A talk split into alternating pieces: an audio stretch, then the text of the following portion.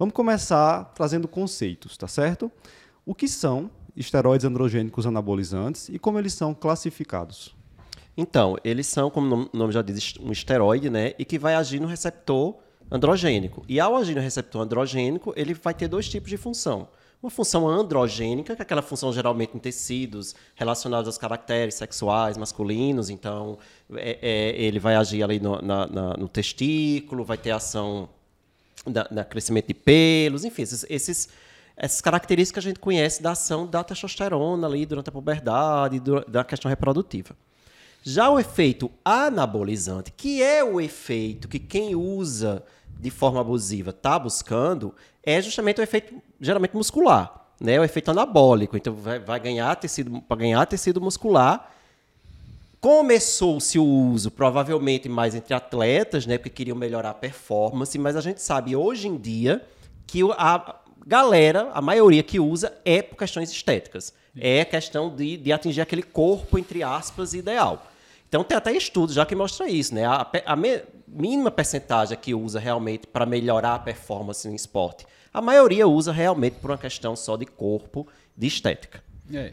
Até porque hoje em dia, com a, a, o sistema de antidoping, né, a pessoa acaba diminuindo muito essa é, questão de exatamente. uso de anabolizante e acaba que você tem métodos muito sensíveis de detectar a, o uso, né? Então o pessoal não tem usado tanto com essa finalidade esportiva, excetuando-se aquelas modalidades onde não tem antidoping, né? A gente sabe, por exemplo, fisiculturismo, alguns campeonatos, algumas situações ali, eles não, não têm esse tipo de teste e o pessoal usa muito indiscriminadamente, né? E aí, é, eles vão usar, assim, são diferentes tipos de, de esteroides anabolizantes que se encontram. Né? Eles podem ser divididos assim, de uma forma didática em três grandes grupos. Né? Então, tem aqueles é, ésteres de testosterona, né? E nesse grupo estão aqueles que a gente utiliza na prática clínica para repor no paciente hipogonádico, né? que seria realmente a, a principal utilidade na, no uso médico dessas medicações. Então, se, seria o cipionato, o propionato né? e outros ésteres da própria testosterona. Isso. Existem também é, os derivados de nortestosterona, que é uma modificação aí que faz na, no anel. A nortestosterona é uma testosterona com modificação no anel, e aí existe também os, os estes dessas nortestosterona. Nandrolona, eu acho que deve ser talvez a mais famosa.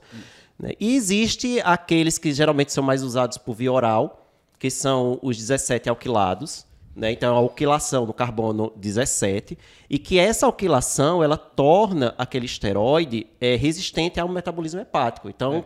A pessoa ingere por via oral, ele passa pelo fígado sem ser metabolizado para ter o efeito sistêmico. Só que ao passar pelo fígado, ele deixa o estrago. É, né? Que é, deixa... é, é a hepatotoxicidade, né? O principal efeito adverso associado a essas, essas medicações. E aí entra, por exemplo, a oxandrolona. Isso. Que a oxandrolona tem os, a, as suas utilidades na prática clínica, por exemplo, na endócrino, o pessoal da endopédia usa às vezes é, é, na, no paciente com Turner, mas é usado de forma transitória, numa dose tal, com acompanhamento, enfim, não da forma como a, a gente vê sendo utilizada por aí. E, e, tem que ter muito cuidado. Assim, eu, eu, costumo dizer que eu nunca vou decorar isso tanto, que toda vez que, eu, que alguém fala de uma nova esteroide, aparece um nome novo, que eu nunca ouvi falar na minha vida. Né? Sempre tem um novo. Sim. Né? Parece que eles estão o tempo todo inventando algo. É, e a gente tem que lembrar também de onde vem esses. Porque um residente até me perguntou uma vez: e de onde vem? Se ninguém usa para prática clínica, por que existe? vem da clandestinidade. Né? Então, muitas dessas substâncias, elas são, é, é, produzi elas são ou elas são falsificadas, e aí você tem que ter cuidado com a impureza que pode ter ali. Isso pode trazer riscos que a gente nem imagina né, que pode acontecer. E laboratórios é, clandestinos, laboratórios que não são regulamentados, que não tem nenhum tipo de padronização, mas que existem exatamente para é, é, produzir essas substâncias. Fora o tráfico. Né? Quando a gente está falando de esteroide anabolizante, a gente está falando em tráfico de droga também. Uhum. Então, vem muitas vezes é, trazido de países, ou, por exemplo, Paquistão, Índia, são países que não têm regulamentação, que, que se produz, pode se produzir esteroide anabolizante. E o pessoal trafica desses, desses países para países como o Brasil, em que é proibido. Então, quem usa, quem porta, está cometendo um crime, né? E está alimentando o tráfico de drogas também, porque tem toda uma máfia aí em volta, toda um, uma questão aí criminosa, né? É, assim, a gente tem que, tem que pensar de onde isso. Ah, isso vem justamente dessa ideia de que você vai fazer modificações, clín, é, modificações químicas na molécula da testosterona e o pessoal é, advoga que você aumentaria o efeito anabolizante e reduziria o efeito androgênico. Mas a gente tem que falar que essas consequências de uso de longo prazo vão ser comuns de, de toda forma, né? Porque vai funcionar, no fim das contas, como no receptor de testosterona. Então Isso. vai ter a, a, a consequência fisiológica da coisa, né? Então a gente, como endocrinologista, como o Ícaro falou que boa parte dessas complicações cai para a gente, eu digo que praticamente 100% das complicações caem para a gente, porque como o Eric falou, assim, a gente vai qual é o, o, o quais são é, é, dessas drogas que caem, é, que a gente usa? São esses derivados de testosterona que a gente usa para tentar recuperar eixo, que a gente usa para tentar tratar a consequência de um hipogonadismo hipogonadotrófico em consequência do abuso. É, então, assim, esses derivados de testosterona, eles também não, só, não passam por esse crivo de estudo científico uhum. controlado. Então, você tem, é, é, um, tem um, um, um, quê de loteria aí na Sim, história. Sim, é completamente né? imprevisível os resultados. Fora que eles não são usados assim com, por exemplo, o próprio é, cipionato de testosterona, que existe estudo clínico com ele, a gente tem uma aplicação prática. Mas ele não é usado da forma como foi mostrado de segurança. Isso. Tem aí vários ciclos que utilizam, utilizam uma frequência muito maior. O paciente fica com níveis suprafisiológicos Isso. de testosterona, e aí a gente sabe que tudo em excesso vai ser danoso. Uhum.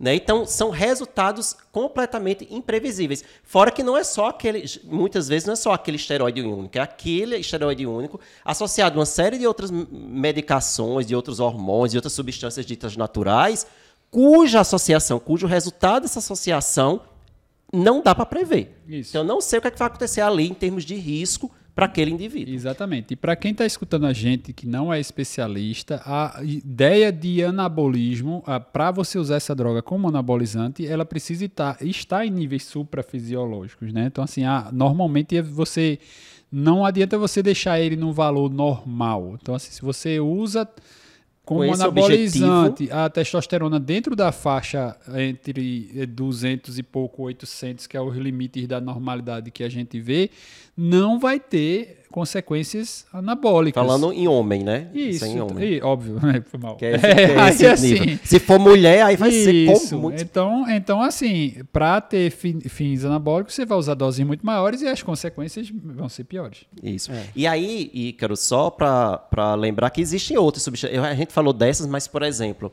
tem agora o pessoal está usando SARM. Ostarine. Né? É, o Ostarine tem outros, mas acho que no Brasil é o que o pessoal está mais utilizando.